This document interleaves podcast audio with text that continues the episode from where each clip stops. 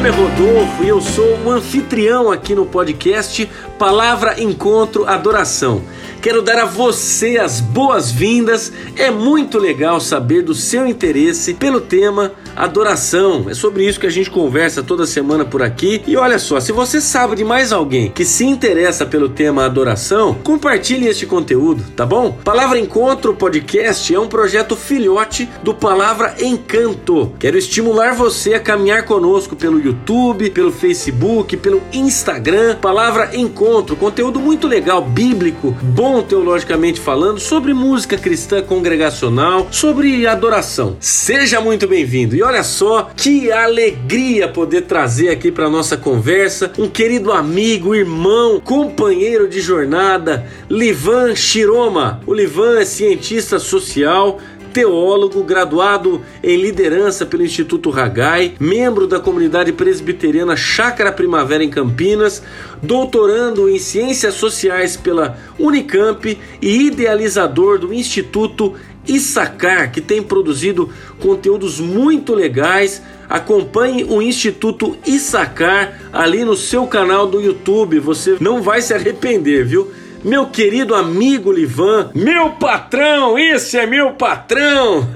Seja muito bem-vindo, Shiroma. Olá, turma. Olá, ouvintes do podcast Palavra Encontro. Agradeço o convite para a gente estabelecer essa conversa aqui. Obrigado, Rodolfo. Eu sou o Livan Shiroma e atualmente me dedico a uma pesquisa que envolve religião, os evangélicos e o Brasil numa perspectiva demográfica. Demográfica é um estudo populacional ou seja, quem são os evangélicos? Aonde estão? Qual é o gênero, o sexo deles? Qual é a faixa etária? Qual é o trânsito religioso? Ou seja, qual denominação mais cresce? Por quê?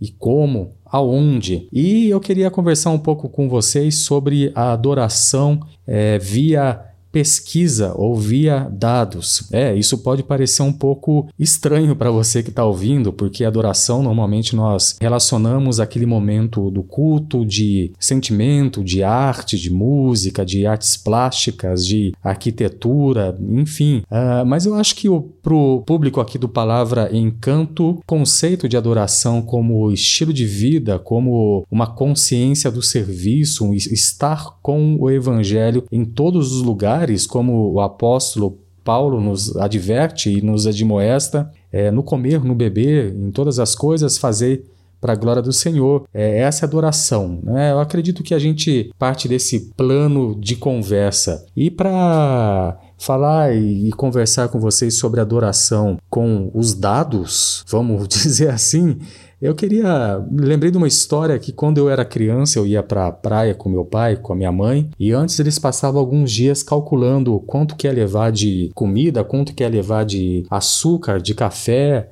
de congelados, quanto que dinheiro precisava. É claro que isso nem sempre, a conta nem sempre batia, às vezes era preciso comprar no supermercado alguma coisa correndo. E nós somos a igreja, você possivelmente participa de uma comunidade cristã, também participa desses momentos de cálculos, de planejamento, de ter, ter um desejo de realizar um projeto, né? Nesse tempo de Covid-19, a gente vê tantas mazelas na sociedade. Hoje mesmo eu saí para ir numa consulta no centro da cidade e vi tantos moradores de rua pela, pelas esquinas, nos semáforos. Imagina se a gente se organiza num, uma, duas, três, uma denominação, duas, três denominações para sanar problemas da cidade via planejamento, via observação. Mas afinal de contas, né? Como é que a gente pode organizar um pensamento, uma ação abençoar nossa cidade, transformar nossa cidade pelo poder do Espírito Santo, eu queria refletir rapidamente com vocês um versículo localizado lá em 1 Crônicas 12, 32, que fala o seguinte: Dos filhos de Issacar, duzentos dos seus chefes, destros na ciência dos tempos, para saberem que Israel deveria fazer, e todos os seus irmãos seguiam suas ordens. Pois bem, eu não quero adentrar em detalhes e acho que eu nem consigo muito sinteticamente, Deus separa, prepara, escolhe grupos, tribos para servirem a comunidade do povo hebreu ali do tabernáculo e entre esses grupos, né, ele separa uma tribo denominada Issacar. E os filhos do Issacar eram conhecedores da época. Os filhos de Issacar, então, dentro dessa comunidade, dessas clãs, eles eram responsáveis para fazer uma espécie de censo. Então imagino que possivelmente eles acordavam de manhã e saíam ah, andando pelaquela comunidade, pelaquela planície contando, perguntando quantas pessoas haviam naquela casa, naquela barraca, possivelmente, quantos filhos haviam, se haviam mulheres, haviam homens, quanto estavam preparados para a guerra, quanto que havia ali de alimento, de provisão, qual era a especialidade daquelas pessoas, enfim, ah, era uma espécie de centro de inteligência ali da época do povo de Israel, na sua revelação progressiva até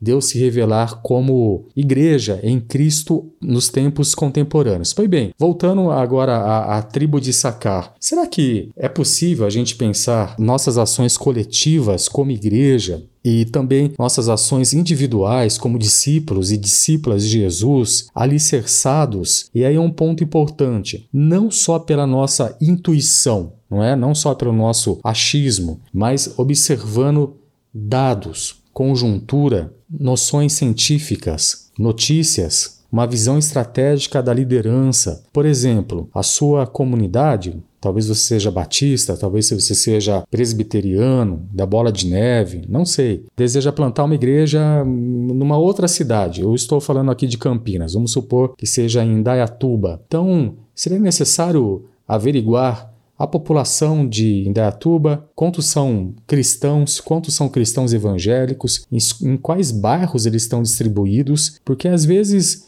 um trabalho que começa ali numa garagem de alguém e pela empolgação, pelo entusiasmo, acaba nascendo uma pequena congregação, uma pequena missão, e aquela pequena congregação aspira a ser uma igreja local e já se compra um terreno naquele bairro, mas talvez não seja o bairro ideal para esse tipo de ação. Vamos voltar ao meu argumento principal da adoração como pesquisa, como levantar dados. Nesse caso, a tribo de Issacar, dos filhos de Issacar que fizeram esse trabalho, eles eram ungidos por Deus a fazer esse tipo de trabalho, esses levantamentos, essa reflexão. Então, a admoestação, o ensino que Deus nos dá, é o mesmo que Paulo, lá em Atos, quando ele plantava igreja por Roma, na Grécia, pelas cidades onde ele caminhava, ele está então em Atenas. E antes de ir até o aerópago, ele observa a cultura da cidade. Ele observa como os homens e mulheres se relacionam, quais são os desejos, quais são os ídolos daquela cidade. Essa ação missional de observação que beira um pensamento missiológico, ele pode também ajudar a gente a pensar adoração como observação, pesquisa, dados. E até então, usando a sabedoria, a inteligência divina, Paulo compreende que naquela cidade, aquela cultura, com os dados que ele levanta observando, é através da da ação de Deus que havia estátuas e ídolos sem a, a, identificação. E daí ele encontra uma ponte cultural, uma brecha missional e diz que o Deus que ele prega é uma daquelas estátuas lá. Isso está lá em Atos uh, capítulo 17. Pois bem, então eu, você, todos nós que estamos ouvindo aqui podemos sim pensar a nossa adoração como estilo de vida também planejando, estabelecendo coalizões com outras igrejas, com outros grupos, com outras denominações. Vamos resolver, por exemplo, por exemplo, o problema da vulnerabilidade na cidade. Vamos resolver um problema da de um transporte que precisa de uma ONG até uma região específica da cidade. Em uma igreja é preciso, por exemplo, é, construir um consultório de dentista.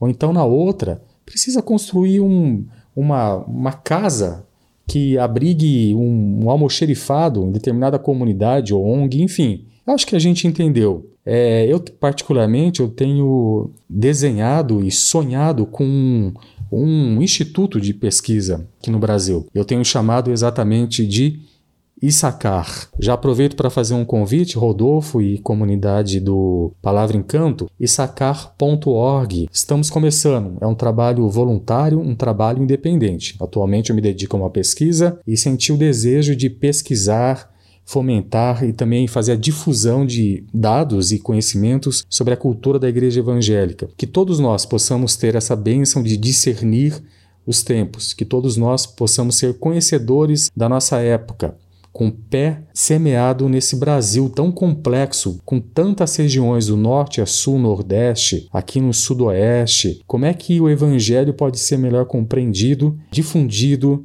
pregado como é que a gente pode fazer essa nação brasileira adorar o Altíssimo. É tempo de levar alegria, paz e vida para essa geração e para as nossas cidades. Estrada